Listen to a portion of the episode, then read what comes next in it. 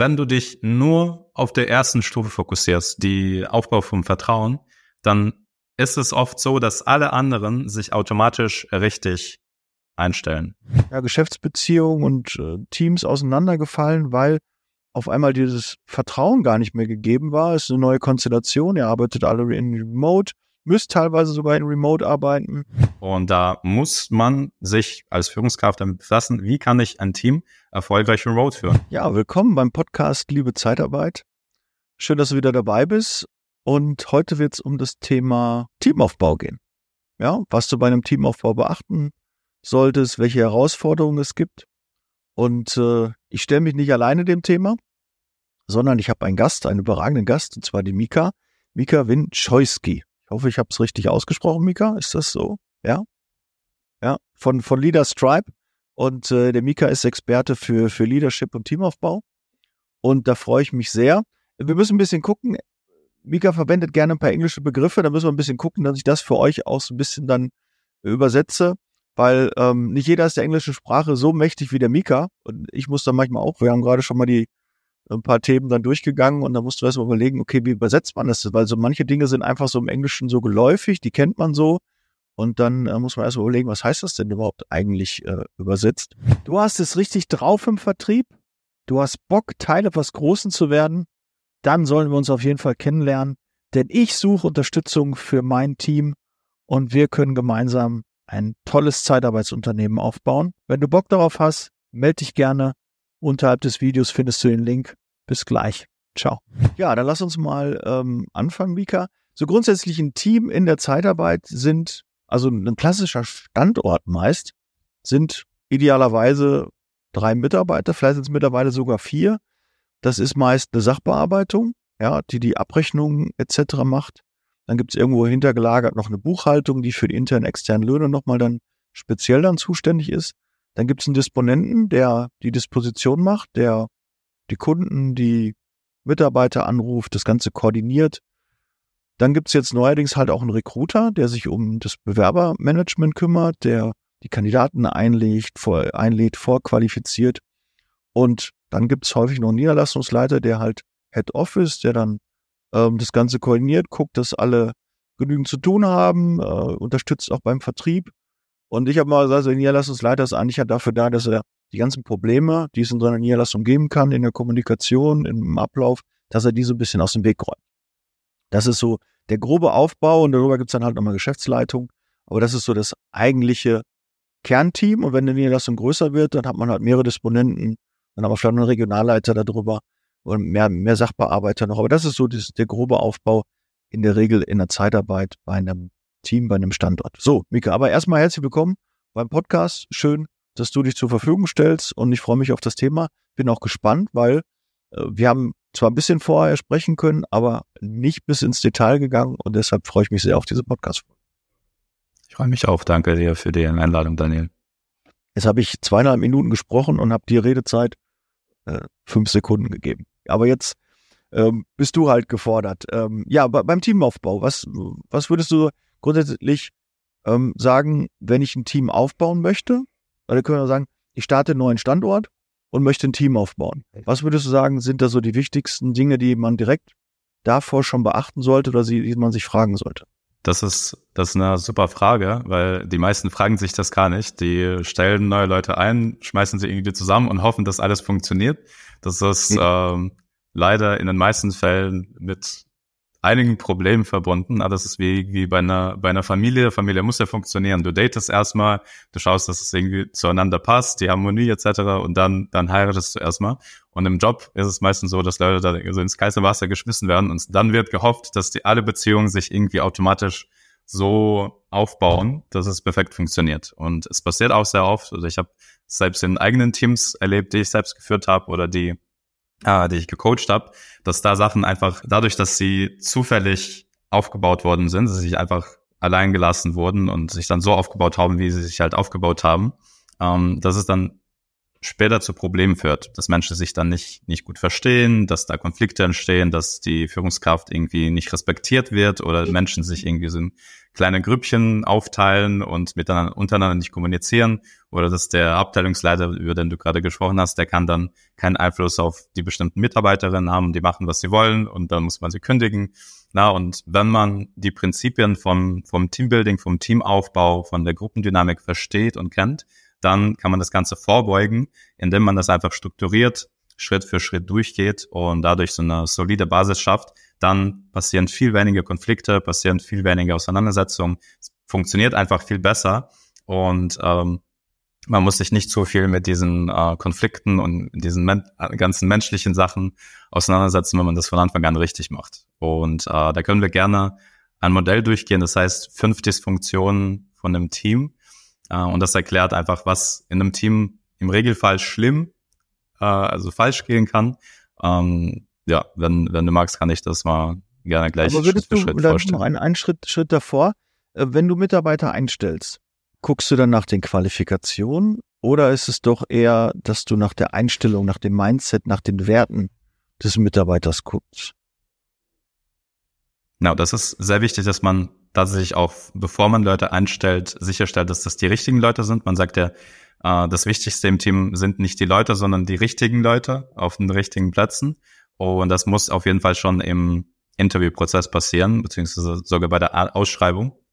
Wenn man nach Leuten ausschreibt, man nach Leuten sucht, kann man ja direkt schon reinschreiben, das und das und das, ABC sind unsere No-Negotiables. Es ist uns wichtig, dass du offen kommunizieren kannst, zuverlässig bist, etc. Das sind oft Sachen, wo man denkt, das ist ja selbstverständlich. Aber warum muss ich noch mal schreiben, dass Leute irgendwie offen kommunizieren können, etc. Und die meisten Leute werden von sich selbst sagen, ja, ich kommuniziere ja offen oder ich bin ja nicht passiv-aggressiv im Team. Ja, wer, wer, wer sagt schon von sich selbst, ja, ich bin eigentlich passiv-aggressiv und eigentlich äh, hat Wenn keiner Bock mit mir zu alles gut, aber wir, wir sind mal anderer Meinung, ne? Dann geht's. Genau. ja, das sagt, verkaufen sich ja alle immer super in so Vorstellungsgesprächen. Die können alles und aber da ist auch, die Qualität eines Vorstellungsgespräches, ja, also wie du auch schon gerade sagst, man muss sich im Vorfeld Gedanken machen, welche Mitarbeiter passen auch zu mir. Ne? Da gibt's ja dieses ähm, Persönlichkeitsanalyse. Die würde ich ja jedem auch empfehlen, wenn er Personal sucht. Mach mal vorher von den Mitarbeitern eine Persönlichkeitsanalyse und auch von dir selber mal, mit welchem Mitarbeiter kommst du denn überhaupt klar? Ja, weil es ist ja auch so, ja, bist du eher der, der rot oder gelb äh, strukturierte, dann äh, such dir Leute, die mehr blau sind, ne, um an diesen Farben zu bleiben, die also mehr strukturiert auch sind, aber äh, du brauchst halt verschiedene Charaktere und das muss halt auch passen. Und du musst selbst auch wissen, wie tick ich denn überhaupt, damit du die, deine Mitarbeiter idealerweise schon vorbereiten kannst. Du, da sind nicht so meine Stärken, da brauche ich deine Unterstützung, aber ich bin stark in dem und dem Punkten und dann kannst du auch alles von mir bekommen. Ich glaube, auch da mal offen zu kommunizieren und sich im Vorfeld halt Gedanken zu machen, okay, was will ich überhaupt? Das macht auf jeden Fall ähm, Sinn. Aber du würdest eher sagen, auch ähm, mehr nach Mindset einstellen oder wie machst du die Gewichtung? Ist es mehr die Qualifikation, ist es doch mehr Werte und, und Mindset?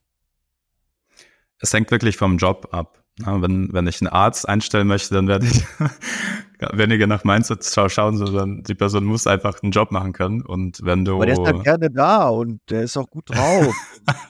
aber, ne, oder Herzchirurg, ne, hast du einen, der super drauf, aber so Herzen ist eigentlich nicht so seins, ne. Das wäre halt, Muss ein äh, Herzensmensch sein. Ja. ja, das, äh, das stimmt schon, okay, das ist eine, eine gute Antwort, weil ich sage ja immer, äh, hire for attitude, train for skills, auch Englisch, ne? Hier mal, ein paar englische Begriffe kommen doch so ein bisschen mit rein.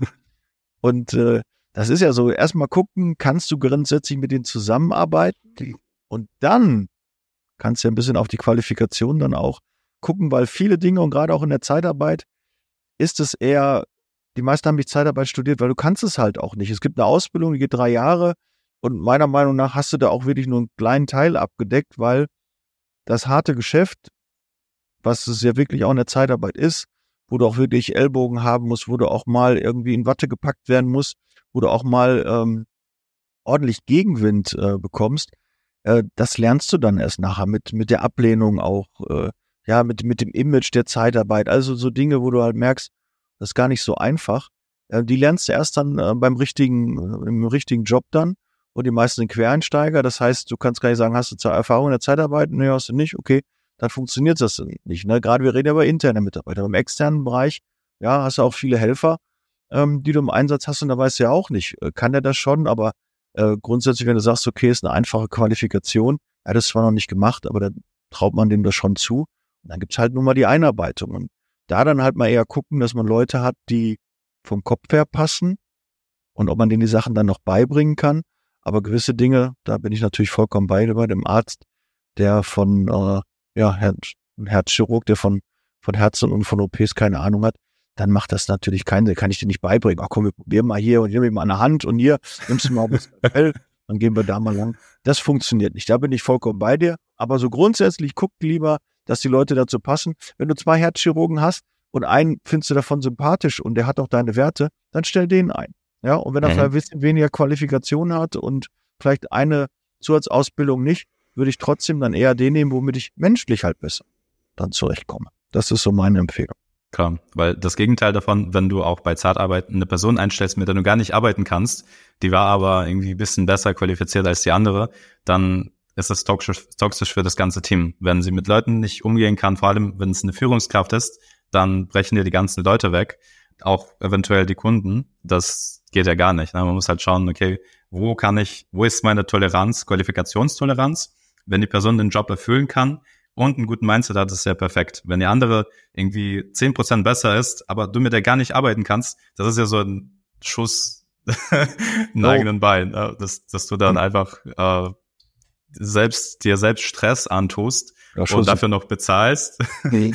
Das ist äh, ja, macht halt gar keinen Sinn. Deswegen ist es eine sehr, sehr gute Frage, dass man schon im Interviewprozess schon davor sich ganz klar macht, welche Leute brauche ich, welche Werte möchte ich in mein Team reinbringen, welche Verhalten, Ver Verhaltensweisen und diese Erwartungen auch ganz klar an Leute kommuniziert und im Interview auch Fragen gezielt stellt, die dir helfen zu verstehen, ob die Person das mitbringt. Weil meistens, man kann die Leute nicht im Interview fragen, hey, bist du passiv-aggressiv? Dann sagt die Person nein. Aber mhm. man fragt halt, wie würdest du mit dem Konflikt umgehen? Oder man macht eine Simulation, wo du dann der Person sagst, hey, lass uns mal hier so ein, so ein kurzes Meeting simulieren vor allem für Führungskräfte mega wichtig, wie sie ein Team-Meeting moderieren und dann, ähm, dann im Meeting sprichst, benimmst du dich irgendwie daneben oder äh, sagst etwas, was sagst eine andere Meinung als die Person und schaust, wie die Person damit umgeht, damit du das zumindest schon im Meeting so in künstlichem Rahmen erlebt hast. Weil Leute können dir alles sagen, aber Leute können nicht so viel vortäuschen oder Schauspielern, außer die sind professionelle Schauspieler natürlich.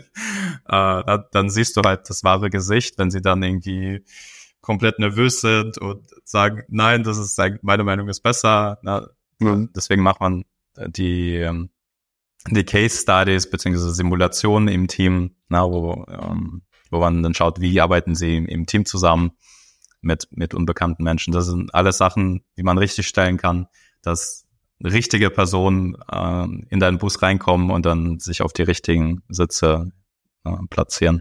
Ja, da sieht man mal, wie wichtig so ein Vorstellungsgespräch ist und auch die Vorbereitung für so ein Vorstellungsgespräch. Ich glaube auch da, ähm, das wäre eigentlich schon mal nochmal ein Thema für einen Podcast, das Vorstellungsgespräch an sich mal planen, ja, so Telefoninterview, dass man das einfach ein bisschen strukturierter macht und nicht ja, okay, Sie haben sich interessiert für die Stelle, hm, was wollen Sie verdienen, wann können Sie, sind Sie mobil?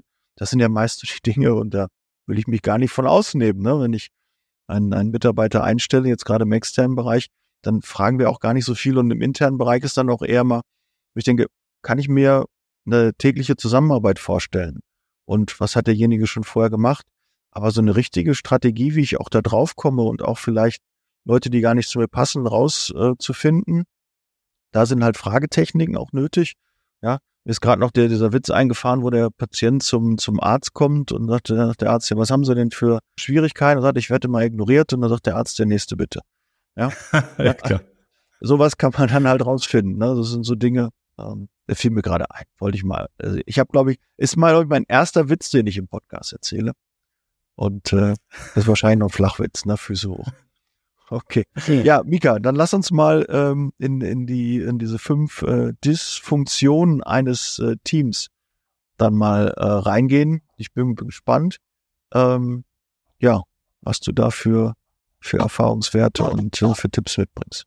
Genau, also ein Team ist ja ein sehr komplexes Wesen, das äh, jeder einzelne Mensch irgendwie so separat zu sehen, aber wenn sie zusammenkommen, verändern sich Menschen selbst und bilden auch zusammen diesen Konstrukt, der auch irgendwie ganz komische Teamdynamik äh, auf den Tag stellen kann. Und äh, das, das erste, das Wichtigste, das kommt auch aus der Google-Studie, ist die psychologische Sicherheit. Na, wenn Menschen sich im Team sicher fühlen, dann können sie auch im Team besser beitragen. Sie fühlen sich generell psychologisch oder auch physiologisch besser, können auch, na, kriegen dann keine Burnouts etc. Und das ist auch die erste Dysfunktion, die in den meisten Teams ist sie nicht perfekt. Es ist auch nicht so, dass man das irgendwie einmal herstellt und dann ist es die ganze Zeit, dann funktioniert es die ganze Zeit wie so ein Motor, sondern man muss das konstant auch erneuern, fast täglich, wöchentlich. Und wenn man da was falsch macht, irgendwie einmal jemanden anschreit oder so, dann kann auch schnell sein, dass das Ganze auch schnell zusammenbricht, weil man das Vertrauen, diese Vertrauensbasis nicht so schnell wieder aufbaut. Und na, der, dieser erste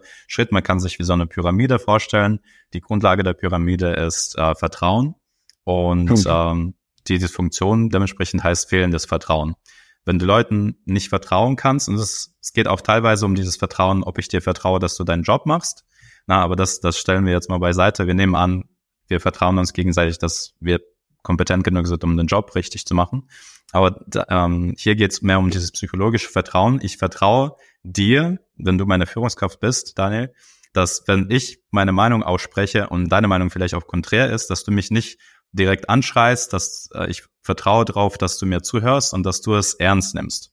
Weil sobald das nicht passiert, ist schon mal verkackt, also im Team. Aber ja? Leute trauen sich dann nicht, ihre Meinung auszusprechen, sie trauen sich nicht zu widersprechen. Und das führt dann zum, zur zweiten Ebene, die dann eben äh, Fear of Conflict auf Englisch heißt oder halt Angst vor Konflikten. Oder die Leute sind einfach scheu, Sachen anzusprechen, mit denen sie nicht einverstanden sind, wo sie das Gefühl haben, na, das könnte nicht funktionieren. Und das kommt daher, dass sie, dass das Vertrauen nicht da ist, dass Leute sich nicht wohl genug im Team fühlen oder irgendwann mal was gemacht haben oder was gesagt haben und das wurde passiv-aggressiv behandelt oder jemand hat gesagt, ah, bist du doof, dass du das irgendwie überhaupt sagst. Und das ist für die meisten Leute so eine Glocke, wo die sagen, ich, ich sage jetzt nichts mehr in Meetings. Ne? Das ist so dieses Silent Quitting kommt oft von, von dieser ersten Ebene, wo Leute sich so, ähm, so unwohl fühlen, dass sie dann einfach sagen, weißt du was, wenn ich hier nicht gesehen werde als Mensch, ist mir eigentlich ganz egal, was hier im Team passiert, ob das hier alles zugrunde geht, das, das wirkt mich gar nicht. Ne? Das ist so, so wichtig ist diese erste und, und auch die zweite Ebene dann äh, dementsprechend. Ich weiß nicht, wie, wie ist deine Erfahrung damit gewesen? Ja, du musst natürlich, äh, dein, dein Team muss dir vertrauen, aber auch umgekehrt. Ne? Also auch, auch du musst deinem Team vertrauen, dein Team muss dir vertrauen, wir müssen das Gefühl haben, ja, dass auch deren Meinung was wert ist. Also da, da würde ich schon mal sagen, würde ich bei mir einen Haken hintersetzen. Also das äh, ist auf jeden Fall ähm, Angst vor Konflikten, so wo die zweite Ebene, die du hast, ähm, gesagt hast, ist echt auch ein Thema. Muss ich auch selbst bei mir ähm, arbeiten, weil ich äh, bin so ein Harmoniemensch, ja, und ich äh, mag das, äh, wenn alles äh, reibungslos funktioniert und alle sich lieb haben und alles toll ist. Aber im, im Arbeitsalltag passiert das halt schon mal. Und äh, manchmal bin ich auch ehrlich, gehe ich auch manchmal Konflikten aus dem Weg. Ähm, auch da muss ich noch an mir arbeiten, äh, stelle ich gerade fest. Ja, man muss auch mal sowas äh, eingestehen.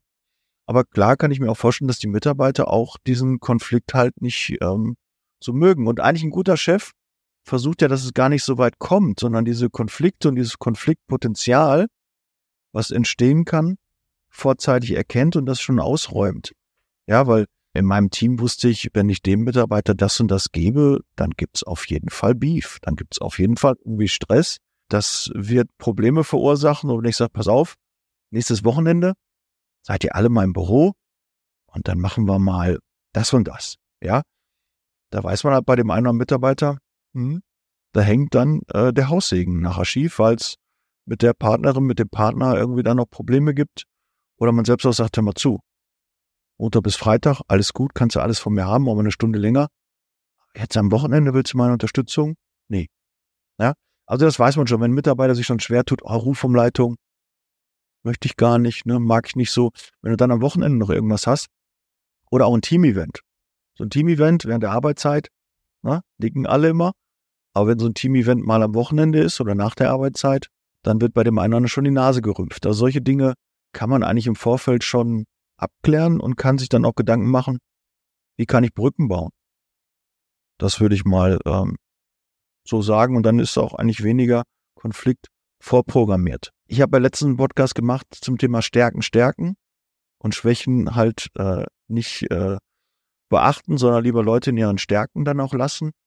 Wenn du nur jemanden ähm, Aufgaben gibst, wo er in seiner Schwäche ist, äh, das wird auch nicht sicherlich förderlich für so ein Team sein. Ja, voll. Und das, was du sagst, also diese äh, Stärken, Stärken, Stärken bin ich voll dabei. Und die meisten, also auch die meisten Leute in der westlichen Kultur auch, aber auch in anderen Kulturen haben Probleme vor Konflikten. Weil zeig mir eine Person, die sagt, ja, Konflikte richtig geil, ich gehe da ja. rein. Jetzt gibt's richtig viel, da freue ich mich drauf. Außer Leute sind so toxisch und, und na, also Energy, Energievampire. Ja, ich, ich habe aber auch Leute kennengelernt, wo du echt durch das ist genau deren Expertise. Da haben die einfach Bock drauf irgendwie so. Ne? Die fragen dann auch so unangenehme Fragen, wo ich schon weiß, das gibt doch nur Ärger. Warum jetzt? Ne? Das ist so. Hm? Ja.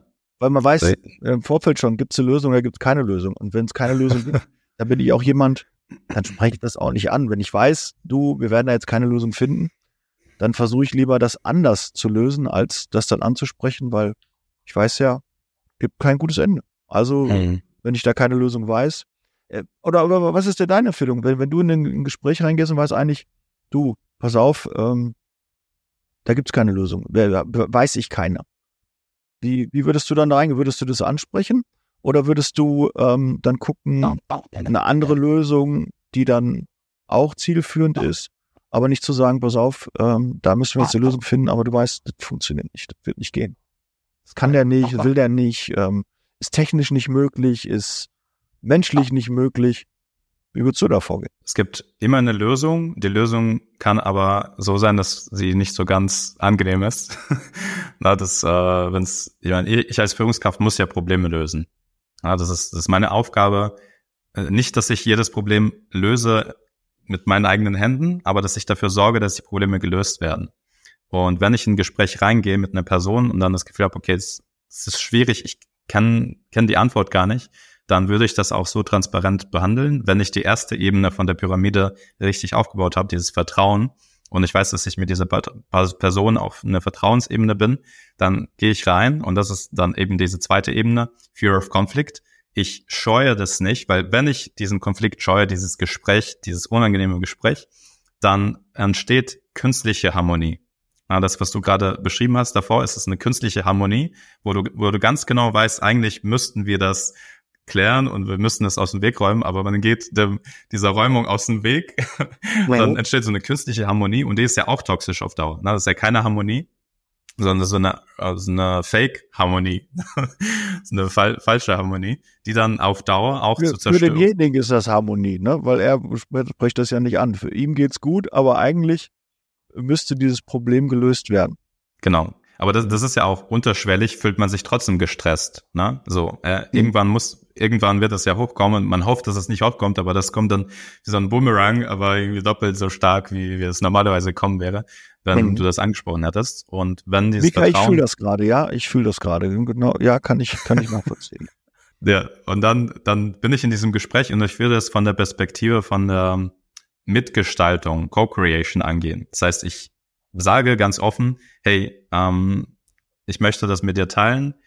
Wir haben dieses und dieses Problem. Ich weiß die Lösung gerade nicht. Lass uns einfach gemeinsam drüber nachdenken. Das ist dann kein Versus, kein, kein, keine Konfrontation, sondern hier bin ich, hier bist du. Ich stelle das Problem hier in der Mitte, aber nicht zwischen uns beiden, sondern hier in so einem Dreieck und sage, lass uns gemeinsam dieses Problem anschauen und schauen, was es für Lösungen gibt. Weil na, auch, auch wenn das Problem mit dieser Person direkt verbunden ist, muss ich, ähm, soll ich dieser Konstellation dem Weg gehen, dass die Person denkt, sie ist das Problem, sondern wir sind ein Team, wenn die Person schon in meinem Team ist. Und da ist das Problem da draußen und wir gemeinsam versuchen, dieses Problem zu lösen. Und diese Gespräche, die sind sehr heilend, weil und sehr konstruktiv auch für das Team, weil ihr zusammen, weil die Person dann noch mal mehr Vertrauen in dich hat danach dass du nicht die Person nicht beleidigt hast, dass die Person nicht beschuldigt hast, sondern dass du zu der Person gekommen bist und gesagt hast, hey, lass uns mal gemeinsam in diese Richtung gucken, das Problem, was, was hast du für Ideen oder warum ist das überhaupt entstanden? Lass uns mal schauen, wie wir das gemeinsam schaffen. Das ist ja die Essenz von der Führung, dass du deine Leute nicht die ganze Zeit äh, auseinander nimmst, sondern dass du mit Leuten gemeinsam Probleme löst. Und wenn dieses Problem mit dieser Person nicht gelöst werden kann, dann kommt er vielleicht auch beide zur Entscheidung, dass es besser ist, für diese Person zu gehen, ne, im extremen Fall. Hm. Weil das ist auch eine Lösung vom Problem für die ich als Führung, ich bin ja als Führungskraft verpflichtet, dieses Problem zu lösen. Wenn ich das mit der, mit der Person nicht lösen kann oder in dieser Rolle, wir merken, die ist einfach nicht kompetent genug, falsche Einstellung, äh, ich habe falsch eingestellt, dann ähm, einigen wir uns drauf und schauen, wie diese Person dann ersetzt werden kann, erarbeiten einen Plan, damit das für die Person auch gut passt. Na, das ist ja auch eine Lösung. Aber wenn ich das nicht mache, wenn ich dieses Gespräch nicht, nicht eingehe, dann wird es noch mehr und mehr eskalieren. Job wird nicht gemacht, das ist dann, wird dann zum, zum Unternehmensproblem. Die Person fühlt sich dann auch scheiße, weil sie sieht ja, seht ja, dass das nicht funktioniert, wird vom Team dann irgendwie zum Sündenbock gemacht, etc. Das ist ja für keine, keine Partei eigentlich gut. Ich könnte dem aus dem Weg gehen, aber dann entsteht diese künstliche Harmonie, die aber innen drin voll verschimmelt sein wird und irgendwann so pff, komplett vielleicht auch das ganze Team äh, sprengt. So, mhm. solche Geschichten habe ich auch schon, wo, wo Führungskräfte sich nicht getraut haben, gesagt, ja, das wird schon funktionieren und dann ist die ganze Vertriebsabteilung abgebrochen, weil die Führungskraft da Scheiße gebaut hat und äh, die Mitarbeiter gegangen sind und die Führungskraft dann auch selbst, was sie gemerkt hat, äh, das, das geht nicht, dann müsste der Geschäftsführer einspringen und äh, Sales übernehmen. Also das, ähm, das passiert, wenn du, wenn du diesen Konflikten aus dem Weg gehst und diese künstliche Harmonie entsteht. Okay. Ja, auch äh, spannende Sichtweise und äh, interessante Sichtweise und äh, auch lehrreich. Was haben wir als nächsten ähm, von den fünf? Dann genau, geht es irgendwie, glaube ich, um Engagement, ne, so ein bisschen. Genau, ja. Das, ähm, das nächste ist Lack of Commitment auf, äh, auf Englisch heißt es, oder so fehlendes Engagement oder fehlender Buy-in, wie man es auch im Anglizismus erklären kann. Äh, um das auf den äh, vorherigen Stufen aufzubauen, wenn man kein Vertrauen hat in das Team, dass man gerecht behandelt wird oder seine Meinung, dann traut man sich nicht in diese Konflikte reinzugehen und da seine Meinung zu teilen. Stell dir vor, du stellst, du sagst, wir stellen jetzt unsere Firma von, von Euro auf ägyptische Pounds um. Und ich denke, oh, das ist voll eine dumme Idee. Ich traue mich aber nicht, das, das zu sagen.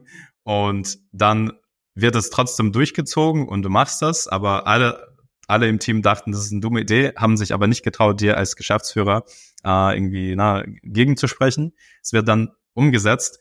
Ich habe aber null Commitment, null Engagement, das umzusetzen, weil ich denke, dass es eine blöde Idee ist. Ne? Und was passiert? Ich bin dann im Job, das ist jetzt ein extremes Beispiel, aber sehr oft passiert es, dass du Leute fragst, äh, Leute gar nicht fragst und dann sagst, okay, das ist die Entscheidung, ich muss es dann umsetzen, aber innerlich weiß ich ja, das ist so, das macht gar keinen Sinn und dann fühle ich mich gar nicht engagiert in dem Fall oder committed, das Ganze umzusetzen. Also da habe ich ein paar so Beispiele. Da habe ich schöne, ja. schöne Beispiele aus der Zeitarbeit. Wenn die Führungskraft sagt, pass auf, wir müssen mehr äh, Vertrieb machen und die müssen mehr zum Kunden fahren. Und äh, man irgendwie denkt, du, also wenn ich zum Kunden fahre, brauche ich eine Stunde hin, Stunde zurück, dann sitze ich da eine Stunde, ob der die Zeit hat oder so, und dann mal gucken, muss vorher noch einen Termin machen. Ich fühle mich so ein bisschen als Bittsteller, ne, ist so ein, so ein aufgedrückter Termin ich fühle mich da gar nicht so wohl und ich bin gar nicht so jemand, der da gerne dann beim Kunden dann sitzt und fühle mich auch gar nicht so sicher, bei der Dienstleistung zu verkaufen. Sowas ist sehr, sehr häufig, dass dann einfach Führungskräfte sagen, wir machen das jetzt so, da wird es wieder ein bisschen in die Gebiete gefahren, Gebietserwanderung hieß es früher und da wird halt Kaltakquise gemacht und da sträubt sich halt alles und denkt, oh, bei mir war das dann auch mal so, ich denke, ja, schön, gute Idee, aber in dieser Zeit kann ich locker 10, 15, 20 Kunden anrufen und habe viel schneller ein Ergebnis, weil bin erst in drei Tagen da, aber ich weiß halt auch, ich sitze auch gerne da und ich unterhalte mich auch gerne mit dem Kunden. Ich finde auch Kundenbesuche cool, die sind auch schön, aber sie sind halt nicht das Allheilmittel, ja, weil ich schaffe halt weniger Kundenbesuche und ich schaffe mehr Telefonate. Also muss ich ein bisschen gucken. Gesetz der Zahl kann ich da so ein bisschen mehr. Ich würde halt eher zu Kunden fahren, wo ich äh, Potenzial sehe. Da, da sage ich, okay, das macht Sinn ich habe den Kunden irgendwie geöffnet, der hat einen Auftrag bei mir platziert und jetzt möchte ich den ein bisschen näher kennenlernen und dann äh, macht so ein persönliches Kennenlernen auch Sinn. Wenn du das als Führungskraft aufdiktierst und sagst, ihr müsst mehr rausfahren, im, im Außendienst ist das Heil zu sehen und alle wissen, nee, das ist altbacken, das funktioniert nicht mehr, da gibt's andere Vertriebsmöglichkeiten. Ähm, das wäre sowas, äh, wo ich sage, das ist so ein klares Beispiel, wo, wo häufig gesagt wird, das ist halt so. Oder auch geil. Dein, dein Chef kommt äh, auf dich zu, jetzt als Mitarbeiter und sagt, wir sind in der Pflege tätig, ne? Du machst Pflege. Und jetzt habe ich aber gewerblich-technisch, finde ich super. Oder kaufmännisch. Jetzt machst du nochmal kaufmännisch. Und du dann nichts, ja, schön, ne? Machen wir natürlich, lieber Chef, tolle Idee. Na, gehen wir mal an. Aber du weißt eigentlich, ich habe überhaupt keine Zeit dafür. Wenn ich meine Zeit investiere in mein Hauptbusiness, dann wird da viel mehr passieren, weil da habe ich die Kontakte, ich kenne mich da aus und jetzt soll ich irgendwie einen neuen Geschäftsbereich machen, nur weil irgendwie das gerade in dem einen Bereich nicht so läuft, ist so seine Lösung, ach, wir machen was anderes. Nee. Ja. Und wenn man das dann machen muss, ist es auch toxisch. Ganz sicher. Man macht es nicht gerne. Das ist das Engagement nicht da. Man weiß, nee, warum? Ich gebe lieber mehr Gas in dem anderen Bereich. Aber traut sich das vielleicht, das nicht zu sagen, weil es wird eh nichts dran ändern. Der Chef hat das jetzt gesagt, es muss jetzt so umgesetzt werden. Ja, äh, kann ja mal hier äh, vor der Kamera, vor dem Mikro, kann mal jemand die Hand heben, äh, wer das schon mal erlebt hat. Ich glaube, da gehen jetzt gerade ein paar Hände hoch. Das ist halt so, ja, ganz häufig. Ich, ich habe das auch erlebt. Ich bin allerdings dann der Mitarbeiter, der dann sagt, nee, möchte ich nicht. Fokus und ich weiß dann natürlich, äh, gibt's halt Stress, weil das auch so ein bisschen, und da, Mika, kommt so ein bisschen der Ansatz, ist es dann schon Arbeitsverweigerung, wenn ich sage, ich möchte das nicht machen? Weil das ist ja dann die Angst davor. Arbeitsverweigerung wäre ja ein Kündigungsgrund. Mhm. Das hängt dann wirklich vom Arbeitsfeld oder vom Arbeitsklima ab. Ne? Im Idealfall sagt man dann in der Situation, oder im Idealfall kommt ja gar nicht zu der, zu der Situation, weil das, das Heil, der Heilmittel dafür ist der Prozess, wie du zu dieser Entscheidung kommst. Und es gibt diesen, habe ich schon mal erwähnt, Co-Creation, dass du zu Leuten kommst und sagst, als Führungskraft zum Beispiel in so einer Sales-Abteilung, in, in deinem Fall, dass du sagst, hey, wir haben, unsere Zahlen sind jetzt niedrig oder wir wollen, wollen ein bisschen höher. Lass uns mal gemeinsam eine Strategie erarbeiten, wie wir das am effektivsten machen können. Na, und dann setzt du dich hin, ihr nehmt ein paar Flipcharts, ihr, ihr zeichnet das und schaut, was ist die beste Idee, die wir, auf die wir uns alle einigen und die dann umsetzen. Und in dem Fall wird wahrscheinlich diese, werden wahrscheinlich diese Telefonate oder irgendwie, wenn wir investieren, nochmal um Leads von außen zu generieren und was weiß ich und gar nicht dieses Hinfahren und und da beim, beim Kunden vier Stunden lang sitzen und hin und rückfahren. Na, dann hat man diese gemeinsame Entscheidung. Und auch wenn eine Person davon denkt, ah, eigentlich stimme ich dem nicht zu, aber ich war im Prozess dabei, ich wurde gehört, meine Meinung wurde da in diesen Entscheidungsprozess mit involviert. Und das heißt dann diese Agree and Commit. Das heißt dann, äh, ich kann dem, ich bin nicht komplett einverstanden, aber ich wurde gefragt und ich wurde wirklich, mir wurde ehrlich und offen zugehört. Ich habe aber auch von anderen die Meinung gehört und ja, okay, macht schon Sinn. Ich bin zwar nicht komplett einverstanden, aber ich gehe jetzt mit dem Team mit. Na, in dem Fall sagen die, die selten, sagen Leute im seltensten Falle, nee, mache ich auch nicht, weil, weil sie halt im Prozess involviert waren. Aber wenn das so läuft, wie du es gesagt hast, und äh, der, die Führungskraft dann sagt, nee, du musst es auf jeden Fall machen, was ich da empfehlen würde, wäre, also an der, an der Stelle von, von einem Mitarbeiter zu sagen, ähm, schau, ich weiß nicht, ob das die richtige Lösung ist. Wenn du, wenn du auf jeden Fall be drauf bestehst, dass ich das mache, dann mache ich das auch. Aber schau, ich habe da eine andere Alternative, darf ich sie dir vorstellen, weil ich denke, die wäre effektiver. Na, weil dann spricht man nicht, dann ist es keine reine Arbeitsverweigerung, weil du dann eine Alternative vorschlägst und im Interesse vom Unternehmen oder im Interesse von dieser Führungskraft sprichst. Na, das ist auch so diese Kommunikations- Kommunikationskunst, du dann sagst, ich glaube, dass wir bessere Ergebnisse dadurch, dadurch und dadurch generieren würden. Was denkst du dazu? Lass uns einfach offen drüber sprechen, anstatt einfach zu sagen, nö, mache ich nicht. Na, das ist dann zwei verschiedene Seiten der Münze, weil wenn die Führungskraft in dem Fall, wenn du das, das Ganze sagst, sagt, nee, ist egal, mach das einfach, dann würde ich es auch machen und irgendwie auf die äh, der Führungskraft vertrauen in dem Fall oder innerlich sagen, ja, gefällt mir nicht und dann irgendwie na, über weitere Steps nachdenken, wenn es für mich gar nicht geht, dass, dass ich das machen muss, mich so innerlich wieder. Ähm, mhm. Genau, das, so würde ich dann in dem Fall da ich aber handeln. Die nächste Frage, Mika, weil wir reden ja über Team. Jetzt in der Konstellation hatte ich am Anfang mal so ein bisschen das Team ja auch ähm, skizziert. Disponent, Sachbearbeitung, ähm, Niederlassungsleitung, vielleicht noch Regionalleitung, obwohl da eigentlich schon, würde ich sagen, so der erste Bruch drin ist, bei jetzt in der Zeitarbeit äh, zu sehen. Ich habe damals meinen Geschäftsführer, habe ich gar nicht als mein Team gesehen und er uns auch nicht. Also ist so mein Eindruck. Also da hörte dann Team auf. Das war dann Geschäftsleitung und Team sind so zwei verschiedene Ebenen. Und bei Geschäftsleitung, die dann sagen, ja, okay, ähm, Herr Müller, und ich habe es erlebt immer wieder, ähm, ja, die machen ja nur Fachkräfte. Ja, weil wir haben Erfahrung gesammelt, Hilfskräfte, ja, sind dann am meisten frei, wenn wir, wenn die Auftragslage schlechter wird.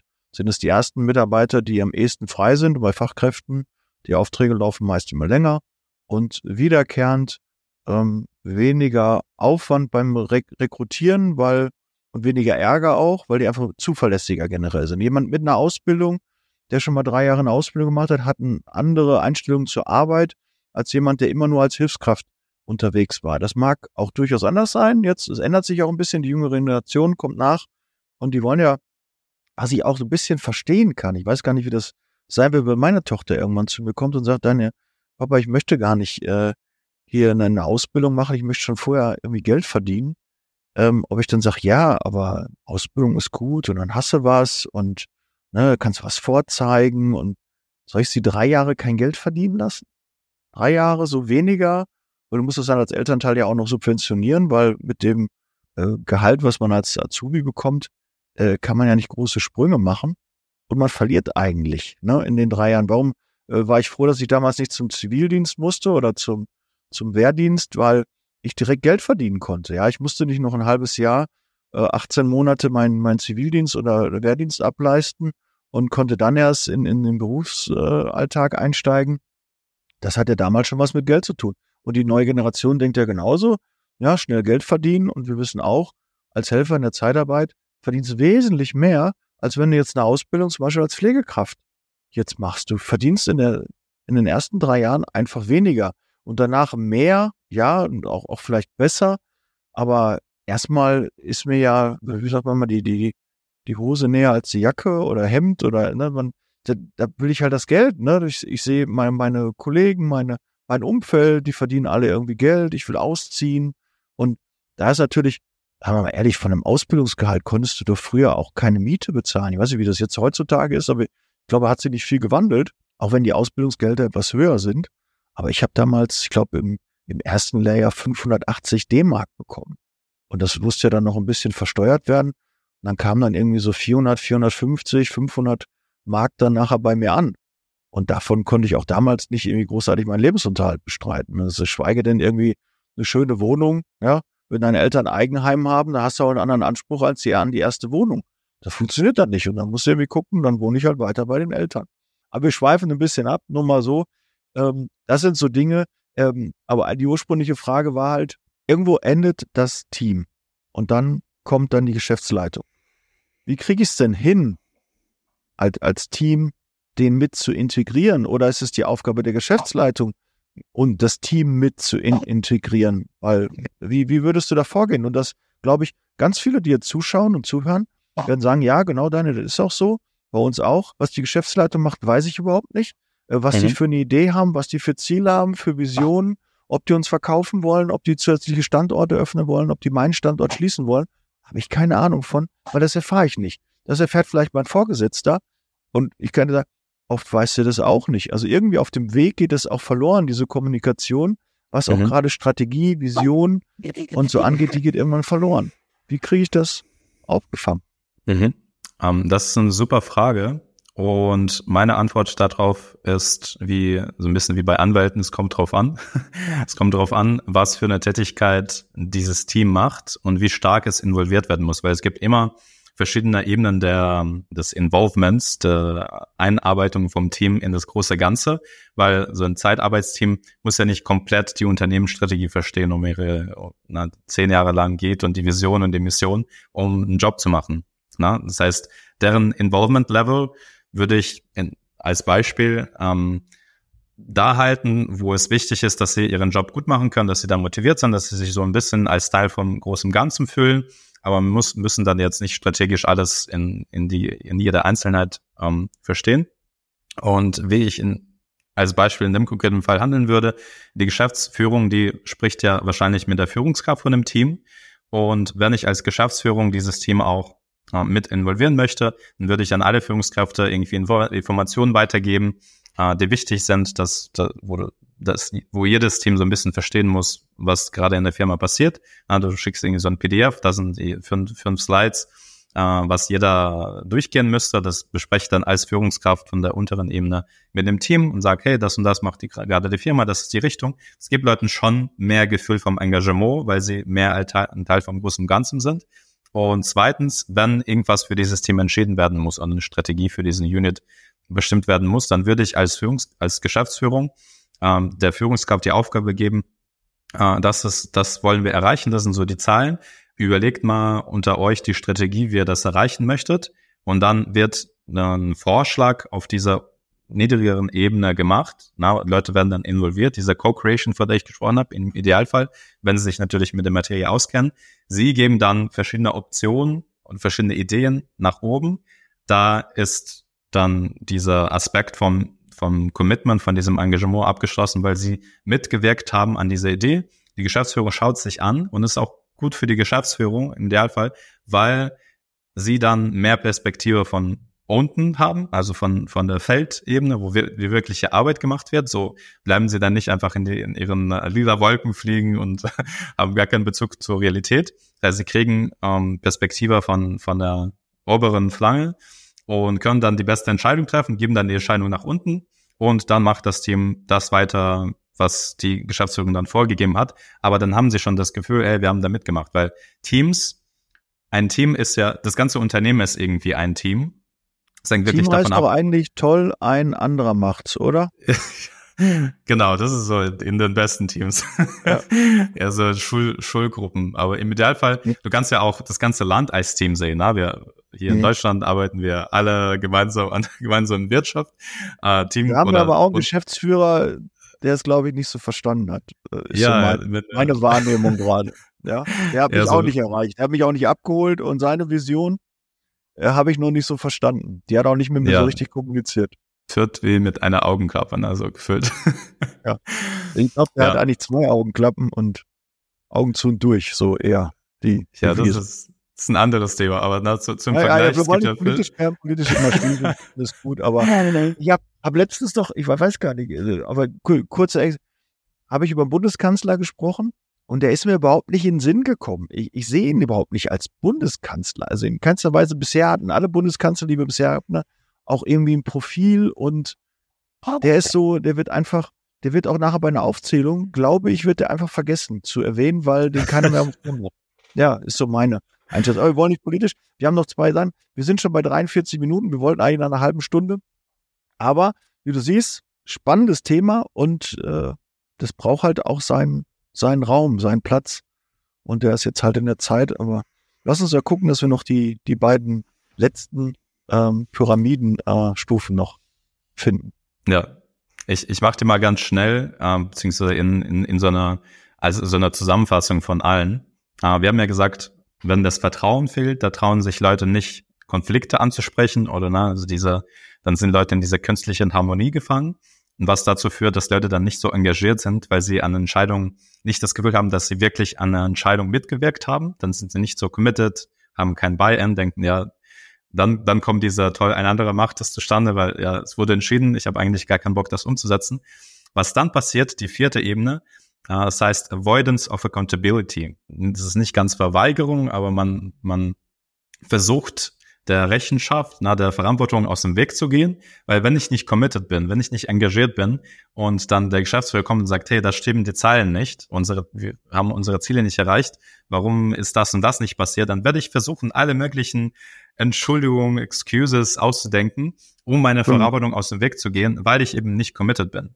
Und was ganz am Ende passiert an der Spitze, wenn ich nicht committed bin, wenn ich nicht engagiert bin, wenn ich aus der Verarbeitung aus dem Weg gehe, ich bin ja trotzdem noch in diesem Konstrukt drin. Im Idealfall sollten solche Leute dann entweder ganz schnell abgeholt werden, im, im emotionalen Sinne, im Arbeitssinne. Krankenwagen oder, oder Ja, in, in, so einem emotionalen Krankenwagen, dass man halt schaut, hey, wie ein beruflicher Krankenwagen, wie können wir die und dann geht er einfach weg. genau. Wie können wir die Leute noch irgendwie zurück integrieren oder dieses Team, es ist, es ist möglich. Und das, das macht man dann auch so zum Beispiel als Trainer, als Coach schaust du, wie kann man dieses Team noch so auseinandernehmen, so, so Team, Team Doktor kann man es dann nennen.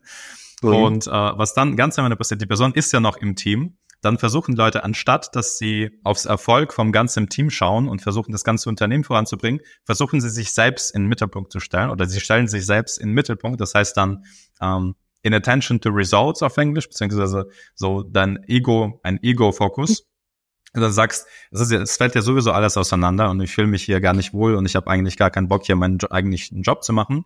Ich schaue, wie ich das Beste für mich noch rausholen kann. Zumindest, ne? Wenn ich schon meine Zeit hier verschwende und, und meine, meine Lebensenergie, dann schaue ich, wie ich für mich das Größte rausholen kann äh, eine höhere Position. Vielleicht ist es auf der höheren Ebene anders und ich, ich werde dann nicht so hart geknechtet wie hier auf, auf der Mitarbeitenebene. Ich versuche dann so Senior Partner zu werden und dann kann ich andere knechten. Na, das ist so ein also never-ending äh, so, ein so geil, Mika. Das ist genau das, was ich immer äh, sehr häufig schon, äh, schon erlebt habe. Solche Charaktere gibt's immer irgendwie in einem Team und dann äh, jetzt erklärst du das so schön, dass man ne, jeder denkt so, ja, kenne ich, hm? Der, der gegenüber, der im anderen Büro, der in der Niederlassung dort, ne, genau so ein Typ, ne, der hm, so ist, oder man selbst denkt auch, okay, ja, das ist auch manchmal so die Strategie, die man so wählt, ne, weil anscheinend haben dann einige Pyramidenstufen nicht gestimmt und äh, man reagiert dann so. Und das sind eigentlich die Gründe, warum man dann so reagiert. Mega. Sehr cool, danke. So, so ist dann diese ganze Pyramide und dann, das kannst du, es gibt so einen Test, wenn äh, Daniel wird dann meine Kontakte in, in der Beschreibung lassen. Wenn du diesen Test machen möchtest, dann äh, können ich wir das gerne nicht durch. Raus. Die bleiben da drin, keine Sorge. wir lassen das da drin. Und ich weiß auch, äh, wir müssen schon mal pitchen.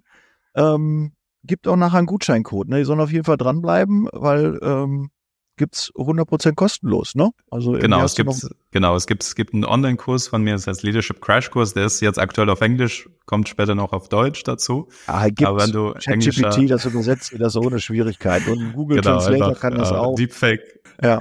Deepfake, genau, es sind, sind Videos und dann ähm, genau, kann man kann man diese ganze Online-Struktur, wie du wie du sicherstellst, dass du die richtigen Mitarbeiter einstellst mit den ganzen Fragen, so ein Interview-Template mit ähm, mit der Onboarding-Liste. Ne? Also gibt ganz viele praktische Tools, die man für sich einfach copy-pastet. Und wenn wir schon über dieses Modell gesprochen haben, 50 Funktionen, wenn man das für sein eigenes Team durchführen möchte und besser verstehen möchte, wo steht mein Team aktuell, na, man hat meistens das Gefühl, dass es die Accountability fehlt, aber eigentlich ist es Lack of, uh, Lack of Trust, na, dieses fehlende Vertrauen. Es gibt dann dazu einen Test. Uh, ich kann das gerne für uh, Zuhörerinnen von deinem Podcast dann auch kostenlos durchführen, diesen Test in so eine Auswertung wo man dann äh, schaut, wo steht mein Team aktuell, was kann ich machen, kann dann ein paar Tipps mitgeben. Äh, das ist dann immer spannend, weil die Ergebnisse mit dem Team dann ganz anders sind meistens, als was man sich denkt als Führungskraft. Dass die Probleme viel tiefer sind als nur na, also fehlendes Engagement. Ja, das ist, dazu gibt es auch einen Test, der offiziell von dem Autor von diesem Buch kommt, 50 Funktionen vom, äh, von dem Team. Aber es lässt sich beheben. Es ist manchmal schmerzhaft, manchmal ein bisschen leichter, manchmal das sind nur zwei Sachen, die man ändert und dann, dann flutscht es. Und manchmal ist es ein schmerzhafter Prozess, wo ein paar äh, spezielle Leute gehen müssen, damit sich der, der Fluss wieder reinigt. Ähm, aber ja das, das, kann man lösen, damit arbeitet man und äh, Ich sage mal schön, so ein reinigendes Gewitter. Ja, genau. Äh, die, die fünfte Stufe hatten wir die schon, die, die ist dann Gleichgültigkeit. Ne? Das ist ja auch mir egal, ich sitze da einfach meine Zeit und kriegen wir schon irgendwie, irgendwie wird schon gehen. Ne? Und ist früher schon gegangen, das geht heute auch noch. Genau, und Ego, dass man sich selbst versucht, einen Mittelpunkt zu stellen und das Beste für sich rauszuholen, anstatt für das Gesamtwohl, Gemeinwohl zu arbeiten. Ähm, genau, mhm. aber das, das ist sehr häufig, ne? das wird man in den meisten Firmen sehen. Ähm, und das wird, das ist auch schwer zu beheben. Man kann es machen, aber bei manchen Menschen geht es nicht, weil das so deren Charakter einfach ist. Ähm, es funktioniert auch so in den ganzen Consulting-Firmen, The Big Four, da gibt es ganz viel davon. Das ist sehr schwierig. das ist schon, die ganze Unternehmenskultur ist drauf aufgebaut. Aber ja. Welche Stufe, Mika, jetzt sind wir alle fünf Jahre durchgegangen. Welche würdest du sagen, ist für eine Führungskraft somit am wichtigsten, wo sie als erstes drauf äh, gucken würde oder sollte? Die ganz erste, ganz einfach. Weil wenn die ganz ja. erste nicht funktioniert, es ist, es ist so, wenn du dich nur auf der ersten Stufe fokussierst, die Aufbau vom Vertrauen, dann ist es oft so, dass alle anderen sich automatisch richtig einstellen. Weil die meisten Führungskräfte, die, die Frage kann man ähm, doppelt antworten. Das eine ist, wo man sich fokussieren sollte. Und die zweite, wo die meisten sich darauf fokussieren. Und die meisten fokussieren sich natürlich auf die Ergebnisse, ne, auf die Spitze der Pyramide. Deswegen finde ich die Pyramide auch spannend. Mhm. Äh, Gleichgültigkeit zu den Ergebnissen ist ganz oben. Und als Führungskraft oder als so ein Mittelmanager denke ich ja meistens, ah, meine Ergebnisse stimmen nicht. Ich muss Leute für Ergebnisse pushen. Also ich muss schauen, dass sie ihre mhm. Aufgaben erledigen. Aber die wenigsten fragen sich, warum wird, werden die Aufgaben nicht erledigt? Wie ist meine allgemeine Teamkultur? Und wie kann ich Vertrauen im Team aufbauen? Ne? Das ist, da, da gucken die wenigste drauf. Aber das ist eigentlich crucial, weil wenn Leute sich wohlfühlen in deinem Team, wenn sie dich als als Führungskraft respektieren und, und Vertrauen haben ins Team, wenn, wenn sie psychologische Sicherheit im Team haben, dann werden sie sich aussprechen, dann werden sie ihre Meinung teilen, dann werden sie von anderen für diese Meinung respektiert und gehört. Die Meinung wird dann mit eingearbeitet in den Entscheidungsprozess. Sie sind dann engaged, diese Sachen umzusetzen. Das ist ein ganz anderes Gefühl, wenn Leute Ownership haben und richtig Bock haben, das Ganze umzusetzen, weil das ja auch teilweise von dann selbst mitbestimmt worden ist. Dann äh, freuen mhm. sie sich auch über ihre Ergebnisse zu erzählen, äh, weil sie halt Lust haben, das Ganze umzusetzen. Sie sagen, ah, das hat nicht geklappt, aber wie können wir das noch besser machen? Und dann freuen sie sich auch auf die Ergebnisse, feiern dann auch ganz herzlich mit der Firma zusammen, dass das noch mehr erreicht wurde, dass die Ergebnisse da sind. Aber das, das alles fängt mit, mit der ganz ersten Stufe, mit dieser Vertrauensebene an. Ne? Alles andere wird dadurch viel leichter. Und wenn man da viel Zeit investiert, das. Bei, bei, bei Vertrauen, ja. lass mich kurz noch einwerfen. Äh, Homeoffice, ja, Remote Work, also Arbeiten von zu Hause. Da ist ja auch, glaube ich, wenn da kein Vertrauen ist in deine Mitarbeiter, dass die dort auch arbeiten, und das, wenn du das schon anzweifelst, dann ist es ja von, von der eigenen Seite schon als Führungskraft. Du sagst, ihr geht ins Homeoffice. Darum sind ja die letzten Jahre, als das C-Wort da aufkam, ähm, extrem viele ja, Geschäftsbeziehungen und äh, Teams auseinandergefallen, weil auf einmal dieses Vertrauen gar nicht mehr gegeben war. Es ist eine neue Konstellation. Ihr arbeitet alle in Remote, müsst teilweise sogar in Remote arbeiten. Und eigentlich sind ja nur, das ja auch, habe ich letztens auf dem Expertentag Zeitarbeit, äh, Nicole Truchsess hat das gesagt, dass ja nur zehn Prozent eigentlich ähm, geeignet sind für Remote Work, weil die einfach die Voraussetzungen haben, äh, vom Mindset, vom äh, auch von, von den technischen Voraussetzungen, ja, dass die überhaupt die, die Räumlichkeiten auch dafür haben, dass irgendwie passt, sind zehn Prozent nur von 100 äh, Prozent der Mitarbeiter geeignet dafür, im, im Remote zu arbeiten. Aber in, in einigen Gesellschaften ist dann einfach komplett, ihr geht alle jetzt remote oder 50 Prozent oder die, die wollen da gar nicht hin oder wollen, wollen wieder zurück, dürfen aber nicht oder umgekehrt. Gibt so, so, so viele Dinge. Das ist ja auch was, das hat eigentlich nur mit Vertrauen zu tun. Und ich selbst muss mir auch an die eigene Nase fassen, dass man auch irgendwie so eine Meinung hat, wenn jemand zu Hause arbeitet, ne, ich werde mal abgelenkt und dann klingelt es mal an der Tür und dann ist man da wieder rausgerissen, dann macht man mal ein bisschen was, dann geht man da mal einkaufen und dann holt man mal die Kinder ab und auch da hat man irgendwie so, denkt, das ist bei den anderen auch so. Die, die sind nicht so, so strikt, dass sie das machen. Aber es ist ja eigentlich nur meine eigene Meinung, weil ich das vielleicht gar nicht könnte. Ich bin auch, ich bin kein Typ für, für Homeoffice. Ich Feierbüro, ich finde es cool, auch mit den Kollegen zusammen zu sein. Und dieses Team, auch dieses Team, was du jetzt alles aufskizziert hast, das ist ja schwer ähm, umzusetzen, wenn es nochmal per Remote ist, ja. Ein, ein, ein Team zu führen remote ist nochmal was anderes, als wenn ihr alle, äh, wenn ich die in der Mittagspause nochmal sehe und wir ein Teammeeting haben, wir sitzen alle zusammen und ich kann sehen, oh, der verdreht die Augen oder der ist damit gar nicht zufrieden oder anhand der Körperhaltung sehe ich, oh, nee, ist er nicht. Das ist ja alles, wenn ich das jetzt in einem Teams-Meeting mache oder in einem Zoom-Call, ist es für mich ja schwerer zu erkennen und dann wird es da irgendwie noch geblurrt und hat er keine Kamera an, dann sehe ich ja gar nichts, ne? Also das ist, glaube ich, noch mal schwieriger geworden, als es äh, früher schon war. Das hat es alles noch mal ein bisschen erschwert. Da stimme ich dazu, dass es einen anderen Skillset benötigt, ein Remote-Team ja. zu führen, weil viele Geschäftsführer, Führungskräfte, die ganz gut in so normalen Umständen geführt haben, mit einem Offline-Team, wo alle in einem Raum sind, ähm, es ist mir auch passiert, weil ich bin ja Geschäftsführer geworden, kurz von, von der vorletzten Firma, die ich geführt habe äh, kurz vor Covid und dann habe ich das ganze Team eingesammelt und eigentlich davor, ich hatte auch schon Remote-Erfahrung, dann musste ich plötzlich ein äh, viel größeres Team führen und teilweise Remote, weil einige gar nicht nach Deutschland kamen, das war so ein internationales Team. Und da war ich schon öfters an meinen Grenzen was so diese Teamdynamik angeht, weil die haben wir nie im Leben offline gesehen, die anderen kannten sich und waren irgendwie so in derselben Stadt. Es war dann schon sehr herausfordernd und es hat gedauert, bis ich erst herausgefunden habe, wie man eigentlich remote führen kann.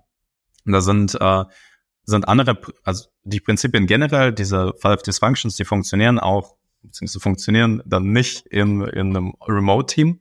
Und es sind andere Techniken, vom Prinzip auch ähnlich, aber man muss sie halt nah auf Remote umstellen, die durch die du dann diese Five Dysfunctions umgehst, beziehungsweise äh, behebst, dass dein Online-Team fully remote auch coole Ergebnisse erreichen kann. Aber für, es wird noch mehr geben. Wir, wir können das nicht leugnen, auch wenn Elon Musk jetzt alle zurückholt in, in die Offices oder nach und mehr und mehr größere Firmen Leute zurückholen. Sie können es sich leisten, aber viele kleinere Firmen werden sie sich gar nicht leisten können, äh, Leute zu zwingen, in ein Office zu kommen. Na, weil dann sagen die, ja, dann gehe ich halt zu einem anderen Arbeitgeber, der mir remote ermöglicht, wo ich dann aus Brasilien oder aus äh, von Bali oder auch von zu Hause ja. in Berlin arbeiten kann, damit ich meine Kinder hier äh, mit mehr Zeit mit meinen Kindern verbringen kann. Das wird der klare Benefit sein. Und da muss man sich als Führungskraft damit befassen, wie kann ich ein Team erfolgreich remote führen? Und das geht. Du musst halt Leute einstellen, die das können, weil, wie du schon gesagt hast, nicht jedem steht es oder na, je nachdem. Ist das denn auch eine Erfahrung oder, oder ist, ist, ist 10 Prozent? Ich war erschüttert, dass es nur 10 Prozent sind. Das heißt, jeder Zehnte und ich weiß, ganz viele Unternehmen haben mehr als 10 Prozent ins, in, ins Homeoffice geschickt oder haben auch Anfragen mhm. für Homeoffice, wo dann ein Mitarbeiter sagt, ich möchte gerne ins Homeoffice, obwohl die eigentlich vielleicht gar nicht dafür geeignet sind. Man muss dann halt Leute, ich, ich habe keine Zahlen im Kopf, nein, ich habe kein Research okay. gemacht, ich kann da keine Aussage dazu treffen. Aber was was ich sagen würde, ist, dass du Leute schulen kannst oder dass du Leute trainieren kannst, damit sie besser im Homeoffice werden. Aber es ist eigentlich Sache vom Fokus, Sache von äh, Kooperation im Team, na, wie du mit Leuten kommunizierst. Du musst Leute schulen, wie auch für jeden anderen äh, beruflichen Vorgang, irgendwie, ja, wie man Konflikte managt, wie man mit Leuten kommuniziert, ist halt eine andere Art von Kommunikation, wenn du nicht einfach über den Tisch wirfst, hey, Paul, äh, schick mir das Dokument, sondern du musst dann eine Slack-Nachricht schreiben. Das ist halt so kleine Kleinigkeiten, die dann oft dazu führen, dass du langsamer. Aber Tools. Du brauchst dafür auch Tools. Ja, also vor dem, ähm, vor dieser Zeit ähm, hatten wir diese Tools ja gar nicht alle im Einsatz. Und jetzt Slack zum Beispiel ist, ist ein Tool, was man nutzen kann, aber ist ganz klar auch für Remote und, und für Führung brauchst du halt noch zusätzliche Tools, die du jetzt vielleicht noch gar nicht hast, aber die brauchst du, damit du etwas erfolgreich umsetzt. Das heißt, es ist nicht gesagt, du kannst das nicht oder das funktioniert nicht in deinem Team, sondern du brauchst einfach auch ein paar Tools, ein paar Hilfsmittel, neue, neue Automatismen, neue Prozesse. Die müssen halt anders dann aussehen. Und dann funktioniert das auch wieder. Und nicht sagen, bei uns funktioniert das nicht. Nee, ihr habt keinen Prozess dafür. Ihr habt keine Ideen, wie ihr das machen könnt. Und wenn ihr Ideen hättet, dann ist das auch erfolgreich. Und deshalb, also einfach sagen, das funktioniert bei uns nicht. Ne? Blödsinn. Auch, äh, auch Zeitarbeit geht per Remote. Auch das funktioniert auch wenn viele sich das einfach nicht vorstellen können, aber meist eigentlich nicht wollen. Ja, und Wille ist, ist ein Weg. Wenn es nicht anders möglich ist, auch da finden wir, und das hast du in jedem Standort auch, und jeder, der sich jetzt an, fühlt sich sicherlich auch ertappt, irgendwo hat das mal funktioniert. Und weil irgendwie eine Notsituation war, wir mussten das jetzt so machen und dann hat man das gemacht. Ist immer, hm. galt als unmöglich, bis einer kam, der nichts davon wusste, hat einfach gemacht und hat funktioniert. So ist es ja. Wir sind in unserem Erfahrungsgefängnis. Wir, wir haben die Erfahrung und sagen, das ist halt so und glauben nicht, dass das mal anders sein kann. Ja, äh, äh mega, mega Podcast-Folge, Mika. Klasse. Ähm, ich bin äh, total happy, dass äh, du jetzt hier diese, diese fünf Dysfunction ähm, eines Teams äh, mal mit uns geteilt hast. War für mich äh, sehr lehrreich. Ich konnte das super nachvollziehen. Du hast das super ähm, ja, eindrucksvoll erklärt, äh, wie das funktioniert hat. Und ja, bin äh, mega, mega überrascht, äh, habe gar nicht gedacht, dass das so, so eine Entwicklung nimmt. Dachte, okay, was können, was können wir denn da alles äh, drüber sprechen? Was gibt's da für, Team-Schwierigkeiten? Äh, und mega. Also ich werde mir auch auf jeden Fall gleich äh, den, äh, den Gutschein da mal runterladen, wird da auch reinschauen. Und äh, da bin ich auch gespannt, was ich da noch lernen kann. Ja, Mika, vielen, vielen Dank. Ja, und äh, ich äh, werde das dementsprechend unten in den Shownotes äh, vermerken. Meinem Gast gehört natürlich immer das letzte Wort. Mika, ich äh, bin sehr begeistert und bin gespannt, wenn du nachher berichtest, wie viele Leute sich bei dir auch äh, gemeldet haben und äh, das runtergeladen haben und diesen Gutschein auch genutzt haben. Vielen Dank für deine Eindrücke. Dem Gast gehört das letzte Wort. Mika, deine Bühne. Ja, danke dir nochmal für die Einladung. Es war, es war ein richtig cooles Gespräch, auch mit, äh, mit deiner Erfahrung, die du mit, mit reinfließen lassen hast. Und mein, mein Schlusswort ist, Führung, mit Führung lässt sich alles erledigen. Na, wenn wir die menschliche Geschichte äh, uns anschauen, wo wir angekommen sind, ist alles war ja durch Führung möglich. Und es gibt nichts, wo man sagt, das ist, das ist unmöglich. Man muss sich einfach nur mit Führung auseinandersetzen und schauen, wie, also sich die Frage stellen, wie und nicht ob was möglich ist und dann, äh, dann kann man auch alles schaffen, was man möchte. Super. Kann ich nichts hinzufügen. Ich wünsche dir ganz, ganz viele neue Kunden, dass sich viele melden und sagen, okay, in meinem Team, da brauche ich ein bisschen Unterstützung. Ähm, ich habe dir das super abgenommen, dass du das kannst, dass du den Blick dafür hast und super. Sehr schön. Manchmal kreuzen sich Wege und äh, der Weg, dass es uns gekreuzt hat, was zum Thema Team und Teamführung ist, ja, wer habe ich jetzt auch einen Experten an der Hand, den ich auch dazu fragen kann. Und das finde ich super. Vielen Dank, Mika. Ähm, schaut in die Shownotes rein, äh, klickt es an, ähm, nutzt den Gutschein und ähm, ja. Ansonsten bei LinkedIn auch mal gucken, ne, die Mika suchen. Bin Scheuski, ne?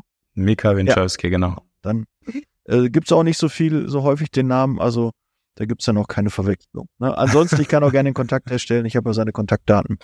Das mache ich in Rücksprache natürlich sehr, sehr gerne. Vielen Dank an alle da draußen, dass ihr den Podcast gehört habt, auch hier bis zu dieser Stelle. Bitte teilen, ja. Also mal anklicken, runterladen, aber auch teilen, damit auch andere in eurem Team einfach auch mal äh, diesen Podcast gehört haben und sagen, ah ja, vielleicht müsste ich da auch ein bisschen an mir arbeiten. Ja, genau, wir müssen alle an uns arbeiten. Und auch du, lieber Zuschauer, Zuhörer, musst auch, ähnlich wie ich, ähm, das auch muss an mir arbeiten und dann, ja, kriegen wir noch bessere Teams und noch mehr Erfolg im Team hin. In diesem Sinne bereit für Zeitarbeit. Wir hören und sehen uns im nächsten Podcast. Mika, vielen Dank und wir sind raus. Bis dann. Ciao. Ciao, ciao. Der Podcast wurde unterstützt von HR4U, ihrer HR-Software.